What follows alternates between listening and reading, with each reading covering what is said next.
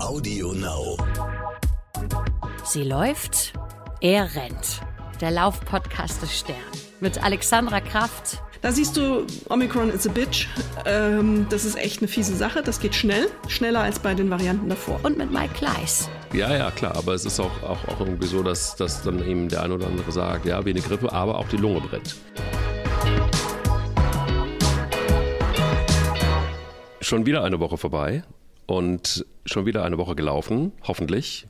Ich weiß nicht, wie es bei dir ist, äh, lieber Alex. Guten Morgen erstmal. Guten Morgen, natürlich gelaufen, auch wenn es hier in Hamburg Niesel regnet und es dir den Sturmregen ins Gesicht schlägt. Es muss ja sein. Und du bist, und du bist trotzdem gelaufen. Ja, aber nicht so ja. oft, wie ich es sonst tue, muss ich zugeben. Wie war es bei dir? Ich ziehe durch.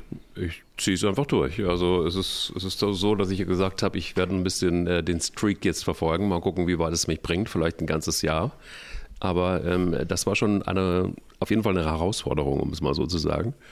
Denn es war auch hier wahnsinnig stürmisch und äh, ich habe dann nicht die volle Distanz, die ich normalerweise eigentlich laufe, sondern äh, das hat richtig Kraft gekostet, dann noch gegen den Wind zu laufen. Und äh, deshalb sind es nur etwas mehr über zehn geworden an dem Tag. Aber es war auf jeden Fall ein Erlebnis, das muss man sagen, wenn du dann auch, es war mehr Hindernislauf als alles andere, um es mal auf den Punkt zu bringen. Hier war Teil meiner Laufstrecke, hätte ich als Schwimmstrecke nutzen können, weil wir hatten ja Sturmflut, also so gesehen. Ein bisschen Flexibilität war erforderlich, das war auf jeden Fall so. Flexibilität brauchen wir auch in diesen Zeiten, nämlich in Corona-Zeiten. Und wir wollen uns vielleicht einfach auch nochmal ganz explizit diesem Thema nähern was nicht ganz einfach ist. Denn ähm, was brauchen Läufer eigentlich, wenn es um Corona geht, an Wissen? Was ist äh, mit äh, Inkubationszeiten? Was ist mit den Aerosolen? Was ist, worauf muss ich achten, wenn ich vielleicht mit mehreren Menschen laufe und dann doch nicht ganz alleine irgendwo, ganz alleine im Wald, wo ich sonst keine Menschen treffe? Also, ähm, was sind so vielleicht auch die kleinen Feinheiten, die nicht so unwesentlich sind? Denn gefühlt ist es ja so, dass ist es zumindest bei mir so, ich weiß nicht, wie es bei dir ist, dass alles um mich herum mehr oder weniger schon fast Corona hatte oder hat. Also ähm, jetzt sind nicht nur die Anschläge näher, sondern sie sind wirklich direkt an mir dran. Und ähm, ich denke mir immer, okay, ist es jetzt irgendwie einfach nur noch eine Frage der Zeit, bis du es auch hast. Und äh, Gott sei Dank bin ich geboostert und ähm, merke oder sehe aber auch, dass im Freundeskreis übrigens auch LäuferInnen dann ähm, davon betroffen sind. Und trotz Boostern und aber auch teilweise einen doofen Verlauf haben, muss man echt sagen. Und das den einen oder anderen bisher auch schon ganz schön zurückgeworfen hat, wenn er es denn gehabt hat in Sachen Laufen. Ja, man mag sich gar nicht vorstellen, wie es den Leuten ging, wenn sie nicht geboostert gewesen wäre. Ähm, das Boostern bietet ja einen gewissen Grundschutz und ähm, vor diesen schweren Verläufen.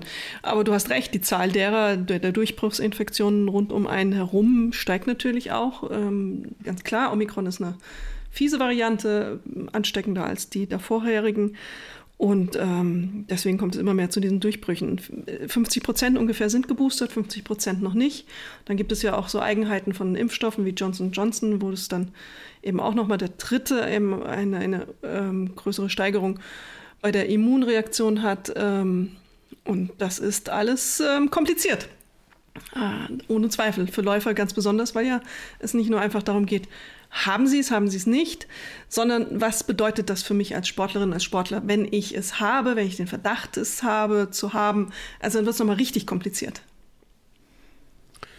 Lass es uns äh, nicht ganz so kompliziert machen, sondern ein bisschen Licht ins Dunkel bringen und, und vielleicht von vorne einfach mal beginnen.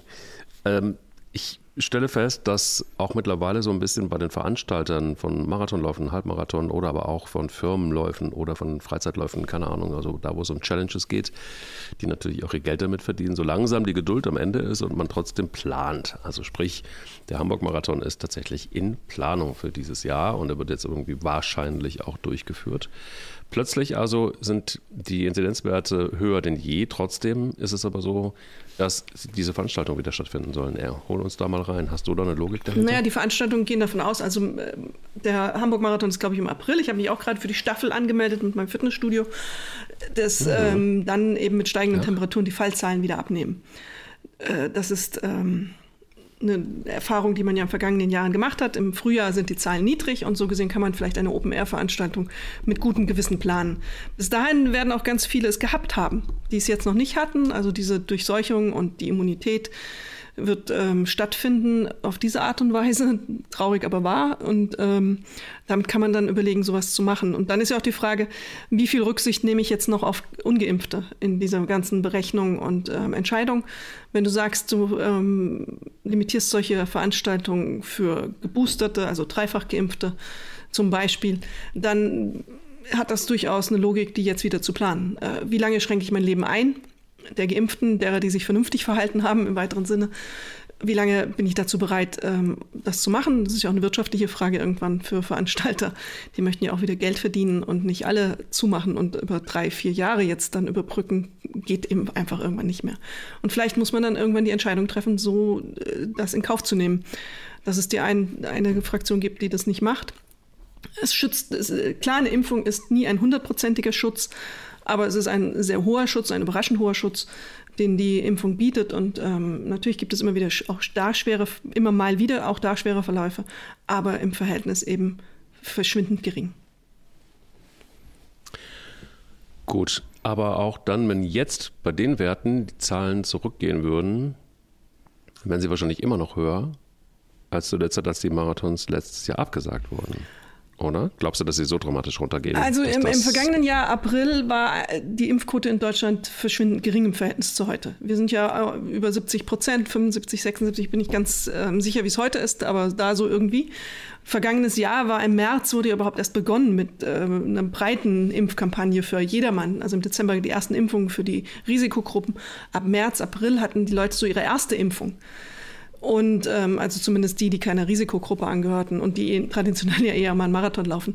Jetzt sind wir an einem Zeitpunkt angekommen, wo wir wirklich eine große, große ähm, Teil der Bevölkerung geimpft haben und damit ist so eine Inzidenz was anderes. Also Inzidenz heißt ja in diesem Fall, da muss man ja drauf gucken, auf die Schwere der Erkrankungen auch wieder.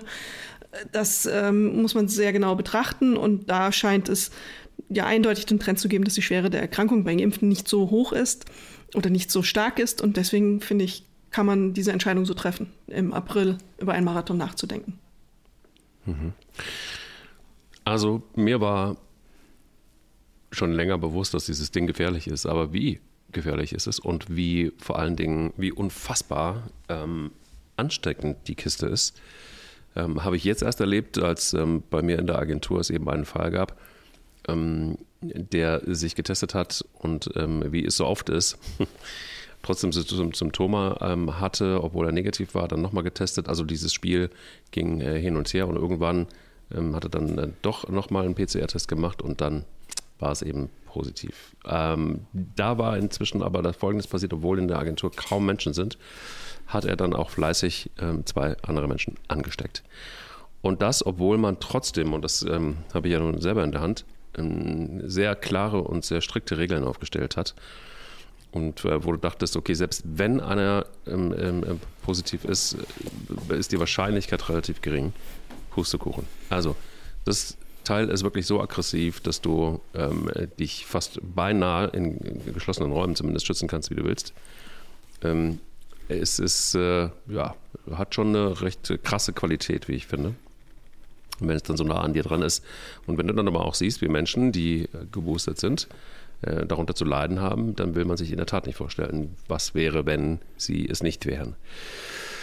Jetzt kommen wir aber zu den Sportveranstaltungen. Jetzt kommen wir aber auch, und da bin ich so ein bisschen skeptisch, ähm, auch wenn die Zahlen zurückgehen, bei der Qualität, die das hat und bei der Aggressivität.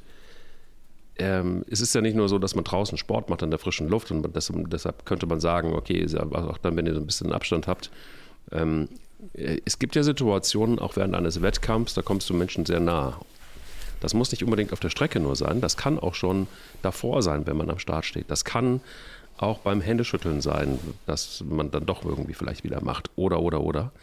Ähm, also dann hast du es am Ende dann vielleicht ja doch. Und das Risiko, dass du das hast, es geht ja nicht um die Veranstaltung selber, da sind wir ja auch bei Thema Fußball ähm, ähm, ähm, ähm spielen.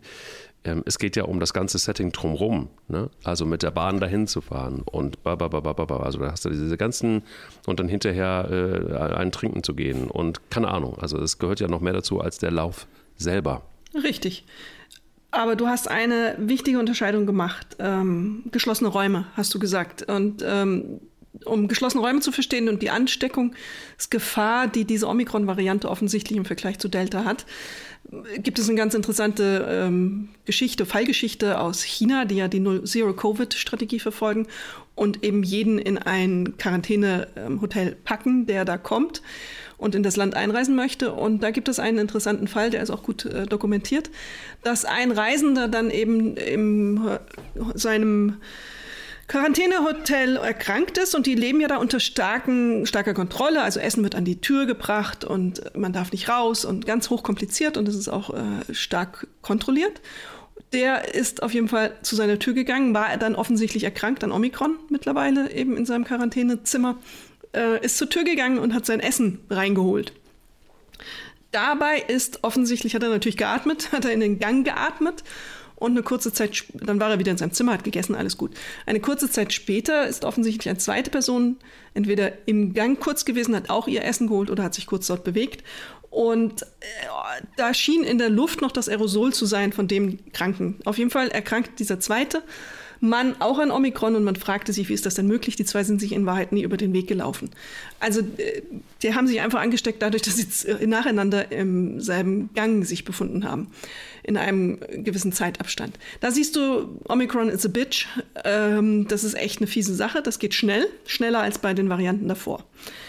Das ist geschlossene Räume, da steht die Luft. Da bewegt sie sich im schlimmsten Fall nicht. In so einem Gang, der ist eher nicht so belüftet, äh, vermutlich auch wie ein äh, wie vielleicht ein Hotelzimmer oder ein Restaurant, das hoffentlich eine Belüftung und Entlüftung hat, wo mein Fenster offen ist und wo sich das durchmischt. Wir reden jetzt von einer Outdoor-Veranstaltung. Also ein Marathon findet ja zum Glück draußen statt, da ist Luftbewegung und Luftbewegung äh, wird hoffentlich die Aerosole so vermischen, dass es keine hohe Konzentration in der Luft gibt. De facto ist aber auch eine Wahrheit, man weiß es heute nicht so genau. Noch nicht. Das ist alles eine Annahme, eine große. Eine, es gibt, wenn du durchguckst, es gibt Wissenschaftler, die belegen das so und es gibt Wissenschaftler, die belegen es genau andersrum. Das ist ja auch diese Frage, äh, wenn ein Läufer vor mir läuft und kann ich mich als Spaziergänger an seiner Atemluft äh, anstecken eine heiß diskutierte Frage, hohe Aggressivität drin in dieser Geschichte. Spaziergänger, die ähm, Läuferinnen und Läufer vermöbeln wollen. Wir haben es ja alle schon erlebt, wenn, äh, dass das echt emotional und hochaggressiv laufen kann, die Geschichte. Das ist, äh, es ist eine Vermutung, dass es draußen besser geht. Im Idealfall äh, bei einem Marathon, wenn wir am Start stehen, werden alle eine FFP2-Maske tragen müssen alle werden 1,50 Meter Abstand halten müssen. Natürlich wird ein Marathon nicht in voller Kapazität mit äh, wie viel tausend Läuferinnen und Läufern stattfinden, anders als in den vergangenen Jahren. Das wird alles ein Hygienekonzept brauchen. Und dann hofft man, dass nicht so viel passiert. Das ist eine Wette, ein Stück weit. Ja, richtig. Aber ähm, nochmal, irgendwann ist der Punkt, wo man vielleicht äh, Dinge wieder in Kauf nehmen muss. Und ähm, dazu zählt vielleicht so eine Veranstaltung auch. Äh, finde ich interessant, dass du sagst, man muss vielleicht einige Dinge in Kauf nehmen. Ich meine, jeder, der Medien konsumiert, ähm, kriegt das vielleicht oder hat das mitgekriegt, wie es Dänemark macht, obwohl die einen Inzidenzwert von 5000 haben. Ähm, sagt jetzt äh, die Ministerpräsidentin ähm, ab 31. Januar ähm, ist es so, dass, also gestern, ähm, ist es so, dass und das finde ich äh, tatsächlich krass, nahezu alle Beschränkungen aufgehoben sind. So, ne? ähm, ist das dann eine Variante? Oder ist es so, dass du sagst, als Wissenschaftsredakteurin des Stern, liebe Leute, das ist grob fahrlässig. Also auch wenn man an Autoveranstaltungen denkt und und und. Also ich habe gestern Abend oder heute Nacht den Super Bowl ähm, NFL in den USA gesehen die packen die Stadien auch wieder voll und Großveranstaltungen. Da saßen 80.000 Menschen oder sogar mehr, glaube ich, in Kansas City bei, Eise, bei, bei schön kühler Luft, wo da das Virus sich ja auch eigentlich ganz gut wohlfühlt, ähm, nah beieinander, keiner hatte eine Maske auf. Ja, das sind Entscheidungen, die eine Regierung trifft, die zum Glück ich nicht treffen muss. Ähm, mein Gefühl ist, wenn du eine gut äh, geimpfte Gruppe hast, wie bei einem Marathon hoffentlich der Fall sein wird durch eine Zugangsbeschränkung. Alle müssen hoffentlich einen Test vorher machen, PCR hoffentlich auch. Das weiß ich nicht, wie die Kapazitäten bis dahin sind. Dann, glaube ich, kann man das machen. Ob man das jetzt wieder so ganz frei geben sollte, wie in Dänemark, Großbritannien macht das ja auch mittlerweile, glaube ich, die sogar die Quarantäne aufgehoben haben für Ungeimpfte. So äh, meine ich, irgendwas gelesen zu haben am Wochenende. Das sind so Sachen, wo ich nicht so ganz sicher bin. Also ich ähm, glaube, man muss Sachen in Kauf nehmen in einem kontrollierten Umfeld. Das meine ich damit. Also eine Veranstaltung dieser Art muss äh, zwingend für Geimpfte und Geboosterte limitiert sein. Es muss eine Testform geben, bei der man sagt, die ist zuverlässig. Und dann muss man eine Maske tragen, eine FFP2-Maske, bis man losläuft. Und dann sollte man auch verhindern, stundenlang zum Beispiel im Windschatten eines anderen zu laufen, weil das ist ja wirklich vermutlich nicht so gut wegen der Atemluft auf Dauer. Und ähm, solche Dinge muss man dann einarbeiten in diese, diese Veranstaltung. Dann kann man sie machen und dann, klar, man hat immer noch ein Restrisiko. Und das meinte ich, das muss man in Kauf nehmen. Okay, lass uns vielleicht einfach nochmal von vorne überlegen, was ist denn, wenn ich ähm, das Virus gehabt habe? Ähm, also wenn ich mich jetzt an so einer Veranstaltung, warum auch immer, anstecke, und da gibt es ja trotzdem auch noch Möglichkeiten. Ne? Ja. Ich habe es gerade eben ein bisschen skizziert, es ist nicht so, dass das jetzt irgendwie komplett sicher ist. Also bei der Veranstaltung selber oder bei, während des Laufs vielleicht dann eher äh, unkritisch, aber was ist eben im ganzen Drumherum? Ich muss da hinkommen, fahre mit den öffentlichen Verkehrsmitteln, eventuell ähm, treffe ich hinterher noch irgendwie Gleichgesinnte und äh, feiere mit denen noch den Erfolg eines Laufs. Oder aber es ist der schnöde Lauftreff und ähm, man umarmt sich zum Schluss doch. Also das ist ja nicht unbedingt immer nur der der, der, der, der Marathon, Halbmarathon oder die Laufveranstaltung, sondern es sollte ja auch darum gehen, wie ist es eigentlich, wenn man einfach als Paar zum Beispiel läuft oder wie ist es, wenn man mit Freunden läuft, dann mal wieder. Ähm, ist es dann so, lass uns das nochmal ganz kurz sagen, bevor, bevor wir äh, darauf kommen, was ist eigentlich, wenn man das Virus gehabt hat und was passiert da im Körper und worauf ist zu achten, wenn ich da wieder einsteige mit dem Laufen, finde ich nämlich sehr, sehr spannend. Ähm, wie, wie würdest du es halten mit den Läufen, die man gemeinsam macht im, im, im Freundeskreis zum Beispiel? Ähm, ist das eine gute Idee oder sagst du auch da vielleicht eher darauf achten ähm, oder vielleicht einfach mal den Lauf alleine machen? Naja, jeden Kontakt, den du nicht hast, reduziert dein Risiko. Das ist ganz klar. Das ist eine ja, ganz einfache. Das ist der Satz der Folge. Das ist einfach. Die, es ist aber die persönliche Frage, wie viel Risiko gehe ich ein? Wie viel, wie viel bin ich bereit, mich einzuschränken? Und wann sage ich, das ist mir das wert? Ähm, ich habe entschieden, mir ist es das wert. Ich gehe zum Beispiel in ein Fitnessstudio, aber wir haben 2G. Jeder Geboosterte muss auch jedes, jedes Mal, bevor das Fitnessstudio betritt, getestet sein. Das finde ich sympathisch. Das ist was, was für mich funktioniert. Äh, dass, äh, wenn ich mit jemandem laufen gehe, gehen würde, was ich nicht tue, außer mit meinem Mann, der wohnt halt schon hier und der ist, ähm, da, da, Ach ja, der, der, der wohnt, wohnt, schon bei, bei mir, da ist das Thema ja nicht äh, irgendwie aktuell. Ähm, dann würde ich schon mal sagen, erstens frage ich ganz offensiv mittlerweile, bist du geimpft? Bist du geboostert? Das sind so zwei Fragen, die ich stelle. Und ähm, dann, ich teste mich, weil ich möchte niemanden anstecken. Das ist für mich okay. die Entscheidung. Okay. Und ich weise auch dann darauf hin, dass ich getestet bin. Und ich bin auch bereit, jemanden so vor den Fuß zu treten und zu sagen, nee, wenn du nicht geboostert bist und nicht getestet bist, dann gehe ich nicht mit dir laufen. Das ist ein Risiko, das ich nicht gehen möchte. Und da muss ich okay. einfach für mich jeder selber die Entscheidung treffen. Wenn einer sagt, es ist mir, reicht mir aus, wenn jemand geboostert ist und ähm, klar, keine Impfung ist zu 100 Prozent sicher, gab es in der Medizingeschichte noch nicht, wird es auch vermutlich nicht geben. Es gibt immer einen Durchschlupf. Aber ich versuche für mich das Risiko zu minimieren. Das ist manchmal unbequem, aber jeder muss es für sich selber entscheiden, diesen, diesen Schritt zu gehen. Bei mir ist es so, dass ich auch überlegt habe, oder das gilt übrigens genauso wie mit äh, Besuchen im Freundeskreis, äh, machen wir das tatsächlich dann auch mit dem Tests. Und ich muss ganz ehrlich sagen, es, die Schwierigkeit ist für mich mittlerweile, das habe ich jetzt für mich mitgenommen, dass ähm, das einzig wahre, der heiße Scheiß ist nur der PCR-Test, alles andere interessiert mich überhaupt nicht mehr. Und ähm, weil da einfach die, die, die, die Werte und die Ergebnisse so weit auseinanderklaffen, dass es irgendwie ein Witz ist. Und da muss ich auch ganz ehrlich sagen, ähm, dass man sich darauf verlassen hat und dass, dass man auch daraufhin auf Schnelltests tatsächlich irgendwie äh, aufgebaut hat, Äh, das erschließt sich mir mittlerweile überhaupt nicht mehr. Dafür habe ich einfach viel zu viele Fälle, wo diese, diese Schnelltests einfach nicht funktioniert haben. Also da ist nur der PCR-Test das, was mich noch interessiert. Und dann ist halt die, die ethische Frage, verlangst du einen PCR-Test, wenn du mit jemandem laufen gehst? Also zumindest diese Frage muss ich mir stellen. Und ich habe sie für mich mit Nein beantwortet, weil das finde ich tatsächlich zu anstrengend und denke dann auch, ähm, die Frage nach, bist du geimpft und bist du geboostert, im Zweifel, äh, das muss dann auch reichen. Ansonsten kann ich dann auch alleine laufen gehen. Also, weil, wenn ich es dann unnötig kompliziert mache, da bin ich dann irgendwie bei dem Komplizierten, das du gerade eben angesprochen hast, dann, dann, dann brauche ich es halt auch nicht. Dann wird es mir zu langweilig und dann, dann denke ich, dann ist der Laufspaß auch vorbei.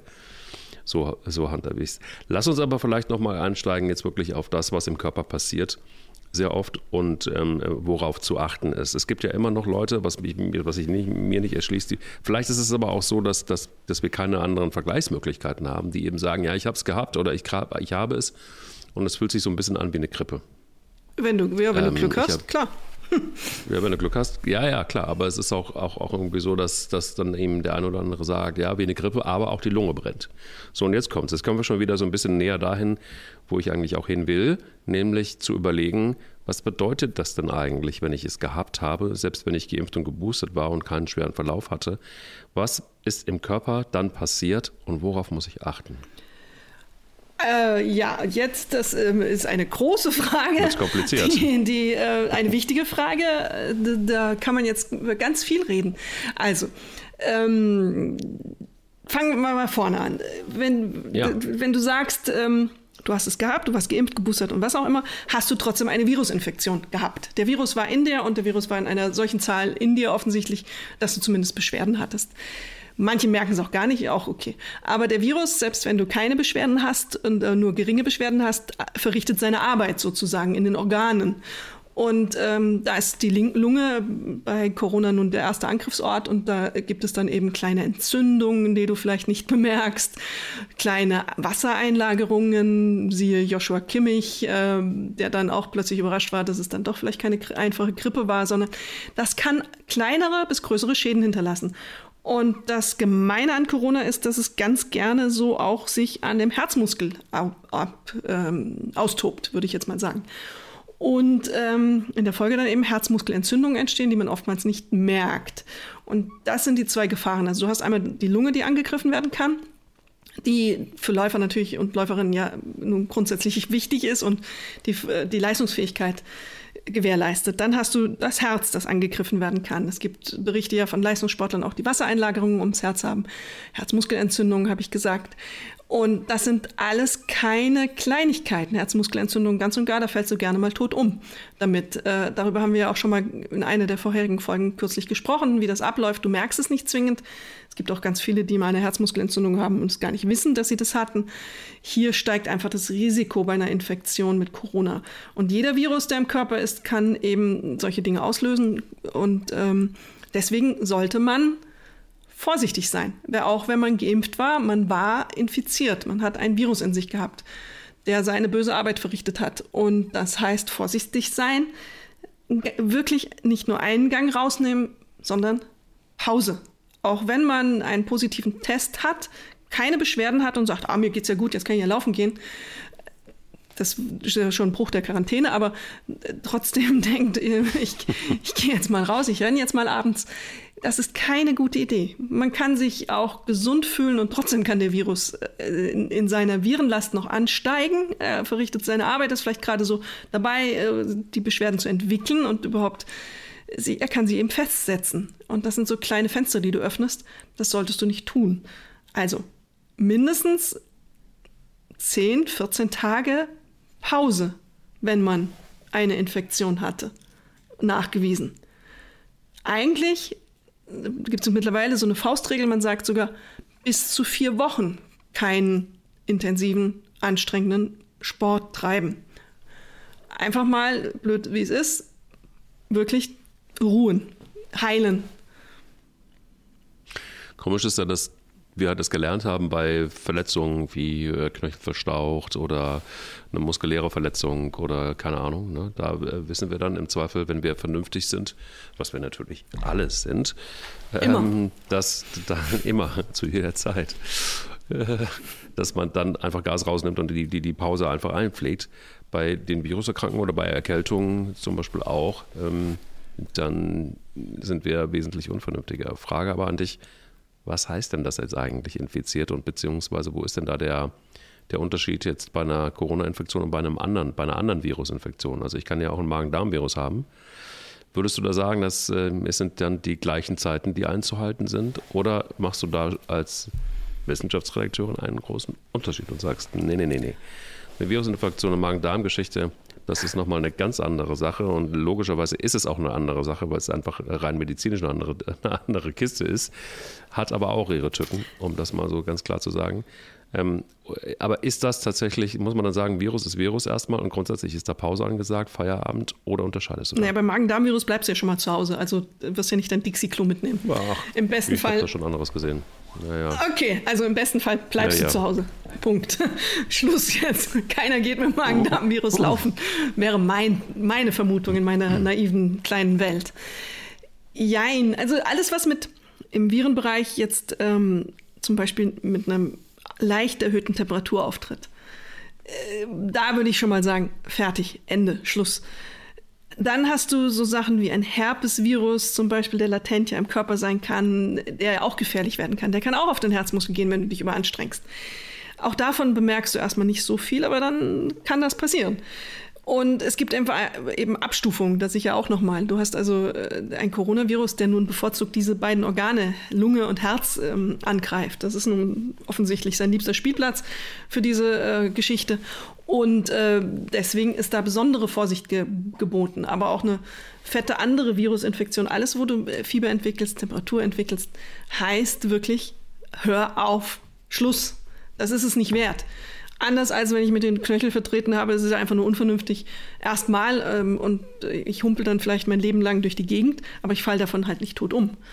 Und ähm, deswegen, selbst wenn du einen fiebrigen Magen-Darm-Infekt hast, nein, nicht laufen. Längere Zeit mal nicht laufen. Bei Corona würde ich jedem raten, der eine Erkrankung hat und ähm, Fieber hatte und sich vielleicht oder auch Beschwerden hatte und vielleicht auch keine Beschwerden hatte, ich würde jedem empfehlen, nach einer Corona-Erkrankung nochmal kurz beim Arzt vorbeizuschauen. Einmal dieses, dieses Stethoskop ähm, aufs Herz halten, einmal anhören, ob es da irgendwelche Geräusche gibt, die auffällig sind.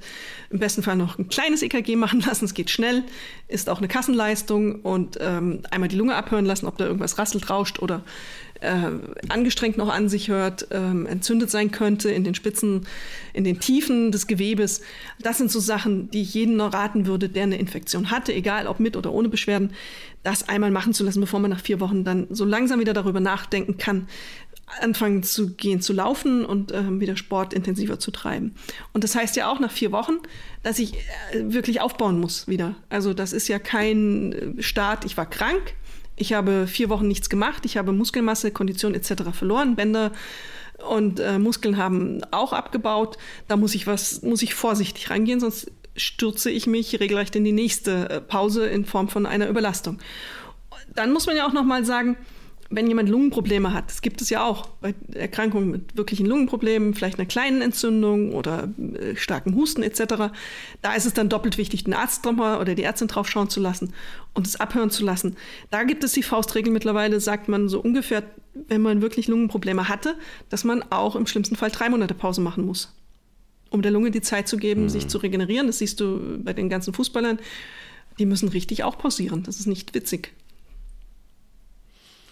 Ja, ich glaube, das ist einfach ein, also es ist ein schwieriges Thema deshalb, weil bei, ähm, ich habe mal mit einer Kardiologin gesprochen und ähm, die übrigens jetzt auch den ersten FC Köln als Kardiologin betreut und die sagt, naja, also bei einer, bei einer Grippe zum Beispiel, ähm, Erkältungskrankheiten, auch wenn du ähm, ähm, äh, Fieber hattest und so weiter, es tut schon auch ganz gut, an die frische Luft zu gehen. Und wenn du das Gefühl hast, ähm, und da geht es ums Laufen nicht ums Rennen übrigens, dann ist es schon auch okay, wenn du ähm, dich bewegst, wenn du draußen bist oder wenn du auch mal, wenn es nur eine Erkältung ist, einen vorsichtigen Lauf machst, also Lauf im Sinne von Laufen, nicht Rennen, nochmal, dann äh, sagen, sagt der ein oder andere Kardiologe, ja, ähm, Selbsteinschätzung ist da immer eine gute, ein guter Berater, grundsätzlich ganz gut, einfach auch sich zu bewegen Und äh, wenn man das eben im, im Rahmen hält. Aber hier sprechen wir ja von einer echten Viruserkrankung, die ja auch eine gewisse Schärfe in sich hat.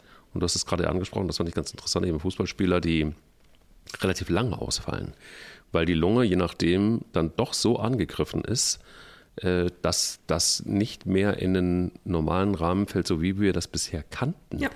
Und das finde ich einfach auch krass. Also ich habe, ich weiß nicht, ob ich das mal hier in diesem Podcast erzählt habe, ich glaube nicht, aber ich bin mal Fahrrad gefahren mit jemandem, der ähm, äh, gerade am Anfang der Pandemie äh, sich infiziert hat. Und da war dann eben das Thema Long Covid, weil ähm, der kam überhaupt nicht mehr klar. Es war ein exzellenter Fahrradfahrer mit, einer, mit einem wirklich guten Lungenvolumen, der war topfit und keine Ahnung. Und jetzt war ich zu diesem Zeitpunkt also fahrradmäßig jetzt nicht so super unterwegs. Ähm, der hatte Probleme, den Berg hochzukommen hinter mir, weil er einfach seine Lunge noch so angegriffen war und wir haben dann auch abgebrochen. Gesagt, hey, pass mal auf, ähm, vielleicht ist es ganz gut, wenn wir an der Stelle jetzt einfach dann doch mal entweder eine Pause machen und langsam weiterfahren oder aber abbrechen. Ähm, und, und das war wirklich Monate, nachdem er schon wieder in Anführungsstrichen offiziell genesen war. Daran äh, habe ich damals gesehen, wie bestialisch ähm, dieses Virus ist und was es auch für Auswirkungen haben kann auf die Lunge. Absolut. Also dieses, dieses, äh, die, die Folgen sind einfach absurd hart und heftig können die sein. Ich, wie gesagt, ich gehe ans Fitnessstudio. Neben mir saß kürzlich auch eine Frau, die war so Mitte 20. Die hatte im vergangenen Jahr Covid, äh, zu einem Zeitpunkt, als sie eben noch nicht in die Gruppe derer fiel, die geimpft werden konnte.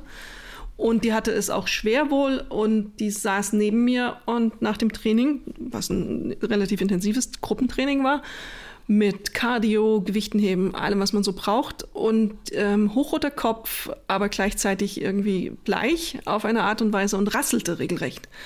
Und dann fragte ich sie natürlich aus Sorge, äh, alles okay oder hast du dich überanstrengt? Und dann sagt sie, nee, nee, ich hatte Covid und ich versuche jetzt wieder aufzutrainieren seit Monaten. Und mit äh, Rücksprache mit ihrem Kardiologen geht sie wieder ins Training. Und ähm, dann erzählte sie so, ja, meine ganzen Adern, ich habe einen Puls jetzt, der ist irgendwie 220 mindestens gerade und irgendwie sind meine Adern auch noch alle leicht entzündet und ich hatte Wasser ums Herz und meine Lunge rasselt noch immer. Äh, da wurde mir ziemlich klar, wie, wie, wie schlimm eben, also wenn du es dann, in, ich habe es in Theorie auch natürlich gewusst, aber wenn du dann nochmal einen Menschen siehst, der so schwer erkrankt war oder richtig erkrankt war daran, welche langen Folgeschäden offensichtlich damit sich herumträgt und wie hart der Weg zurück ist, wieder in das Normale. Das ist ja jetzt dann mindestens ein halbes, dreiviertel Jahr her, dass diese Frau die Infektion hatte. Und sie kämpft immer noch darum, wieder in ein normales, sportliches Ausdauerleben zurückzukommen. Und die war topfit, die, da gibt es keine Zweifel dran. Aber es ist ein echter Weg. Und ähm, selbst da war zu dem Zeitpunkt eben nicht so ganz klar, ob es für mich, zumindest von außen betrachtet, ob es vernünftig ist, dass sie wirklich Sport treibt wieder in dieser Form oder ob sie das macht, was du beschrieben hast, ein bisschen langsameres angehen lässt. Ein längerer Spaziergang, ein schnellerer Spaziergang. Das wäre vielleicht der bessere Weg in solchen Fällen. Aber es braucht enorme Geduld, nach einer solchen Erkrankung wieder ähm, zurückzukommen. Das ist echt schwierig und wir kennen sie alle. Dann hast du so eine Lücke, wo du denkst, ach, jetzt geht's wieder, jetzt gebe ich ein bisschen Gas. Das ist ähm, leider keine gute Idee. Eine Frage, die sich mir die ganze Zeit aufdrängt, während wir sprechen, ist, wenn ich geimpft und geboostert bin und wenn ich es trotzdem bekommen habe und aber nicht fühle, dass das jetzt so wahnsinnig schwer bei mir angekommen ist. Also das heißt, ich habe keine Atemnot. Ich fühle mich jetzt so ein bisschen boah, matschig, einfach nur und ähm, also wirklich so ein sehr, sehr, wie man das so sagt, leichten Verlauf. Bedeutet das dann auch, dass man nicht so schwer geschädigt ist insgesamt? Oder würdest du sagen, Obacht, selbst wenn du das einfach nicht so wahrnimmst, du hast das Virus trotzdem, und die Gefahren, die drohen, ob das jetzt Herz ist oder Lungenhaus oder was auch immer, sind genauso eigentlich wie bei jemandem, äh, der es viel deutlicher spürt. Das ist wieder eine deiner komplizierten Fragen, Mensch. Ja, ja. Äh, das ist, weiß, das ist eine, wichtige, so das ist eine total wichtige Frage, glaube ich, äh, dass ähm, man das nochmal sagt. Ja, man könnte jetzt annehmen, das ist dann vermutlich keine so starke Schädigung, weil man hat es ja nicht so stark gehabt, aber trotzdem gibt es ja das Phänomen von ähm, Long-Covid. Das sind ja auch oftmals Fälle, die es ganz leicht hatten und die dann trotzdem ein halbes Jahr, dreiviertel Jahr noch immer nicht den Anschluss wieder zurück ins Leben geschafft haben. Die an ähm, dieser Müdigkeit, dieser ähm, Fatigue äh, leiden, Long Fatigue, die dann gar nicht mehr leistungsfähig sind. Und das ist auch ein, eine Gefahr für all die zum Beispiel, die äh, das Gefühl haben, sie sind so einigermaßen gesund und jetzt trainieren sie drüber weg und ähm, ignorieren das so ein bisschen, weil es ist ja nicht so schlimm.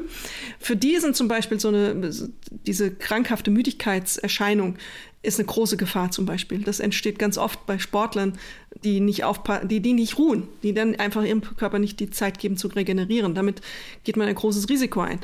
Also so gesehen, ja, es kann ja sein, dass das vielleicht sich nicht so schlimm anfühlt, aber es ist trotzdem immer noch eine schwere Viruserkrankung, die äh, allerlei Folgen haben kann. Deswegen auch für diese Fälle, die jetzt vielleicht gar nicht so genau merken, dass sie es haben, aber einen positiven Test haben, würde ich immer noch die Faustregel gelten lassen. Vier Wochen Pause, langsam wieder anfangen, längere, schnellere Spaziergänge machen, das, was du leicht, also würde ich das nennen, also ein bisschen in Ballung kommen schon, aber nicht übertrieben, dem Körper die Zeit zur Regeneration und Erholung und den Kampf gegen dieses Virus geben. Das ist ganz wichtig und dann einmal kurz zum Arzt oder zur Ärztin abhören lassen, Blutdruck messen, einmal anschauen lassen, Lungengeräusche hören. Das ist immer, dann ist man auf der sicheren Seite. Und ich glaube, bei dieser Reicht Krankheit sollte man das sein.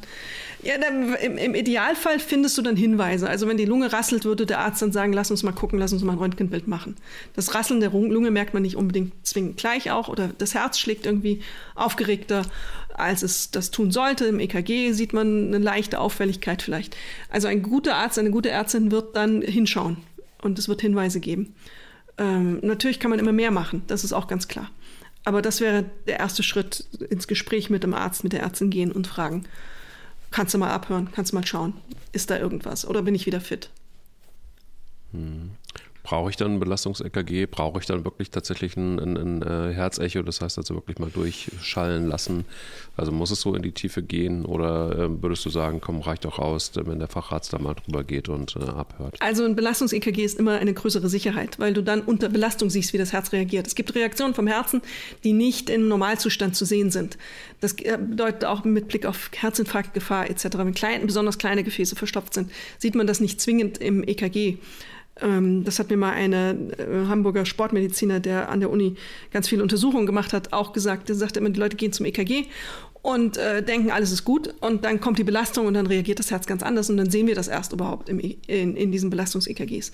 Deswegen ist der ein großer Fan gewesen von dem Belastungs-EKG.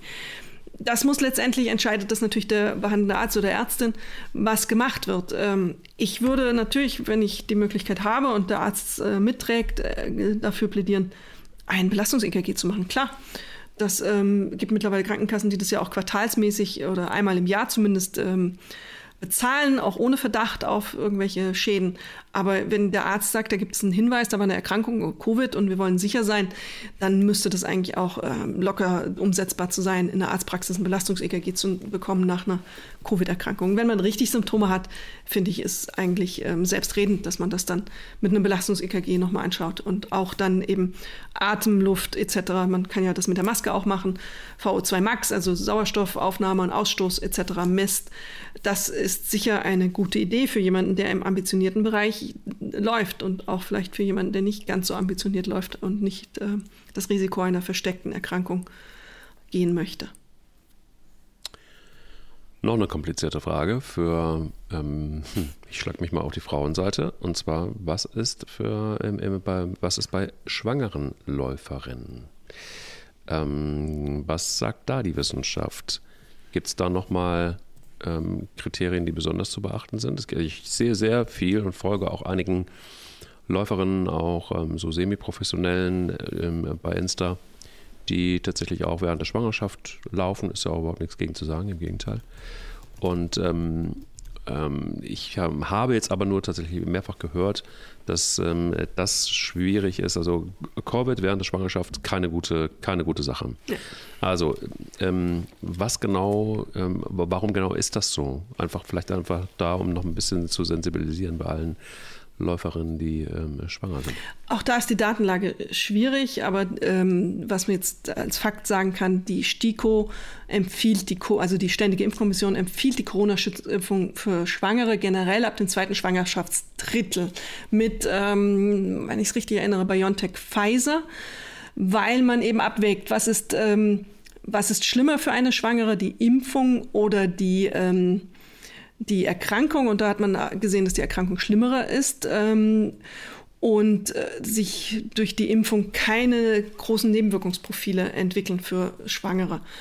Und ähm, eben ein schwerer Verlauf in der Schwangerschaft, das möchte man ehrlich nicht haben. Also dann ähm, heißt, würde es ja im schlimmsten Fall eben eine Beatmung für eine schwangere Person auch bedeuten. Also ähm, Behandlung mit starken Medikamenten. Eine Corona-Erkrankung erfordert ja auch im eine schwere Corona-Erkrankung erfordert ja auch zahlreiche äh, Medikamente, die man nehmen muss.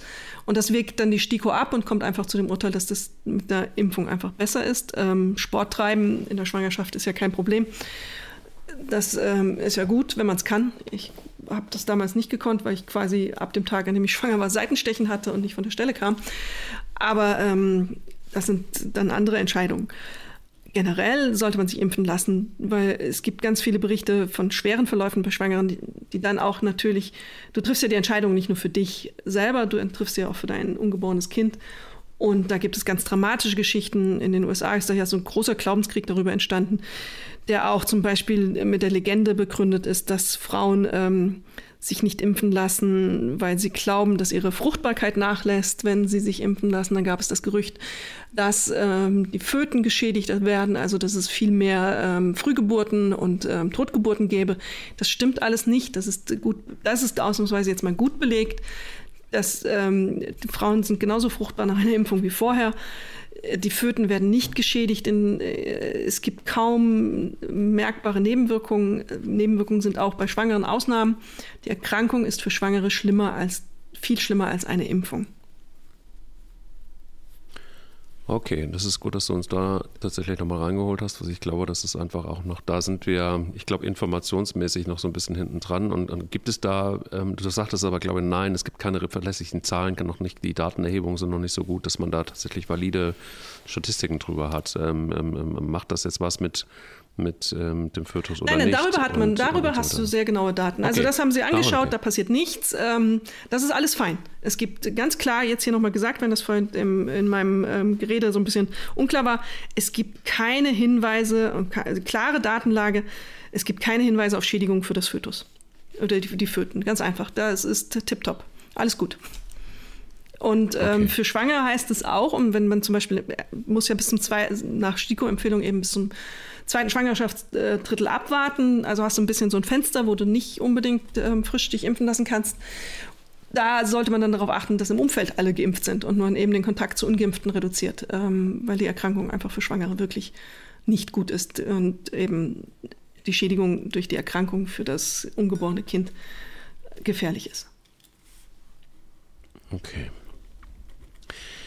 Vielleicht noch ein Aspekt, der nicht unwesentlich ist für alle, die dies gehabt haben oder dies noch kriegen, äh, dummerweise.